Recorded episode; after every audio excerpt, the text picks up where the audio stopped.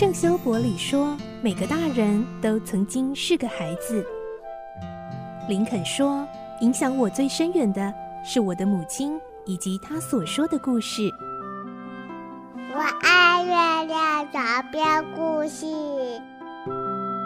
晚安，月亮床边故事。小青姐姐邀请每一位大孩子、小孩子一起听故事，不管多忙，也要和你一起听故事。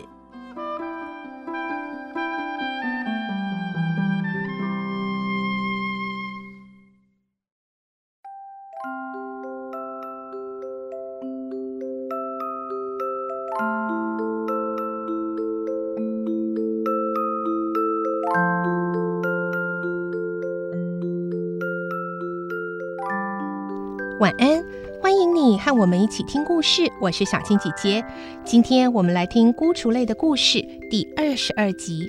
上一集我们听到费琴找碧尔谈论一件他们密谋已久的坏事，而且最后要南茜却把奥利弗骗来加入这个计划。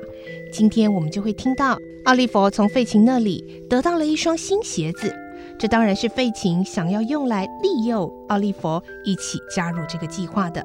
来听今天的故事，《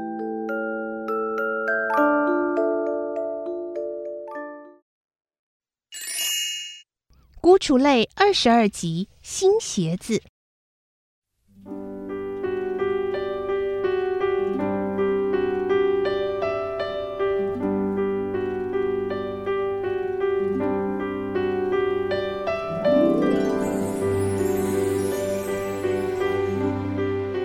早上，奥利弗睁开眼睛时，发现床边摆了一双自己从未见过的新鞋子，这让他大为惊奇，以为是费琴要放他回去的征兆。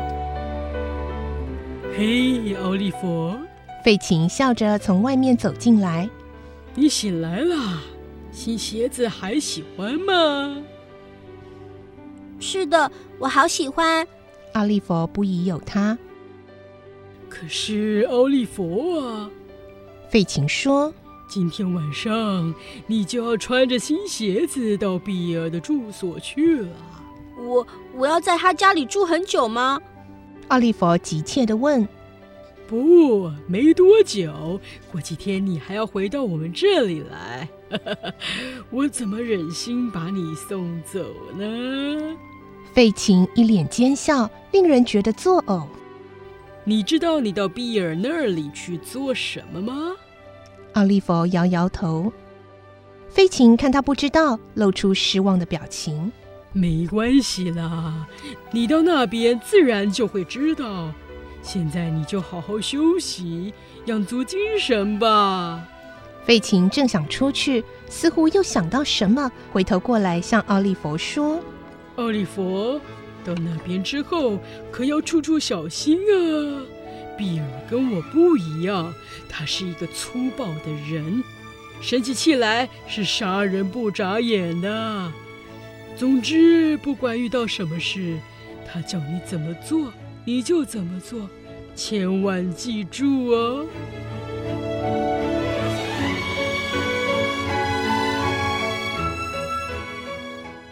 那天从早到晚。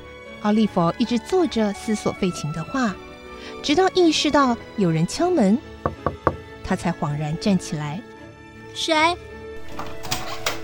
门开了，奥利弗把蜡烛举到头上，看见进来的是南茜。把蜡烛放下来。南茜转过头去，烛光刺痛了我的眼睛。南茜，你的脸色好苍白啊，而且还在发抖。是不是生病了？奥利弗把蜡烛放下来。不，我只是觉得好冷。南茜走进奥利弗。那我就放心了。奥利弗说：“如果有什么地方需要我帮忙，我是很愿意的。”奥利弗，不要说了。南茜的声音也有些颤抖。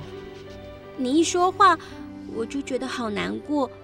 我是来带你到碧尔那边去的，你准备好了吗？我跟你一块去，奥利弗问。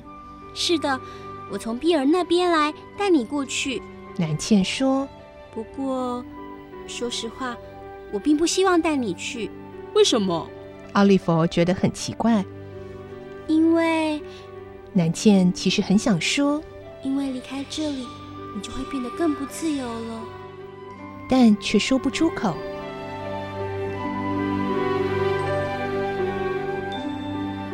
南茜第一次见到奥利弗，就知道他是一个心地善良的孩子，所以想尽办法不使奥利弗跌入罪恶的深渊。南茜原本是个天真无邪的农家女，要不是被费琴和比尔骗到伦敦，现在应该在乡间过着朴实且幸福的日子。所以，她一见到淳朴的奥利弗，就不禁想起过去的自己，不止一次暗自神伤。现在，南茜看到奥利弗毫不知情的收拾行李，准备跟他走的样子，内心更有如刀割。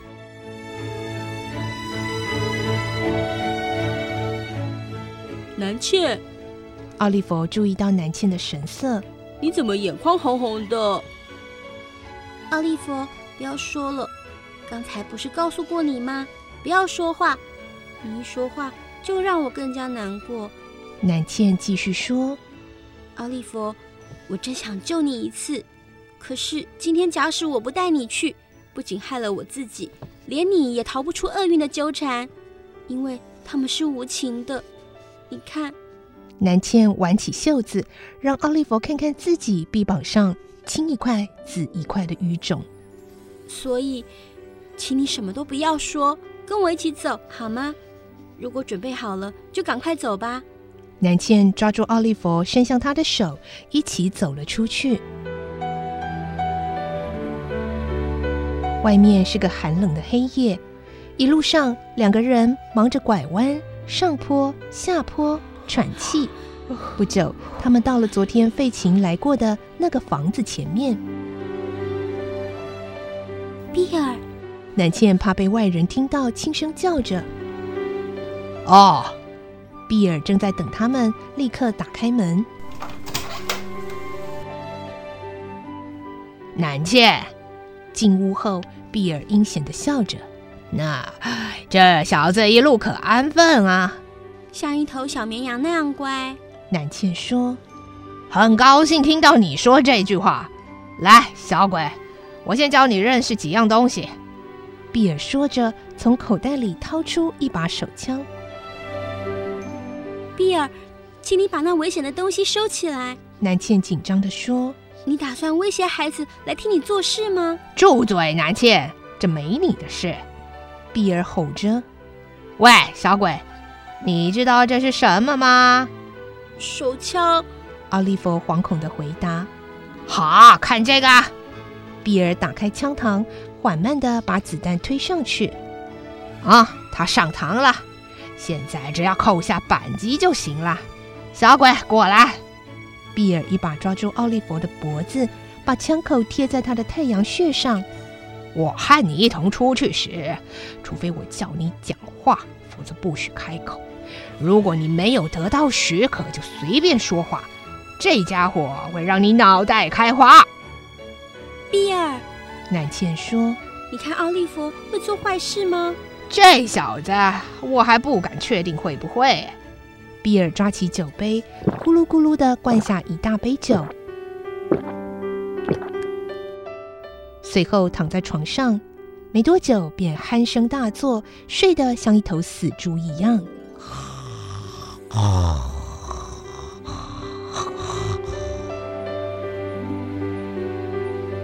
奥利弗睡在墙角，南茜坐在壁炉旁边弄火。不久，他端了一杯热牛奶和一片面包，悄悄挨进奥利弗身边，叫他吃下。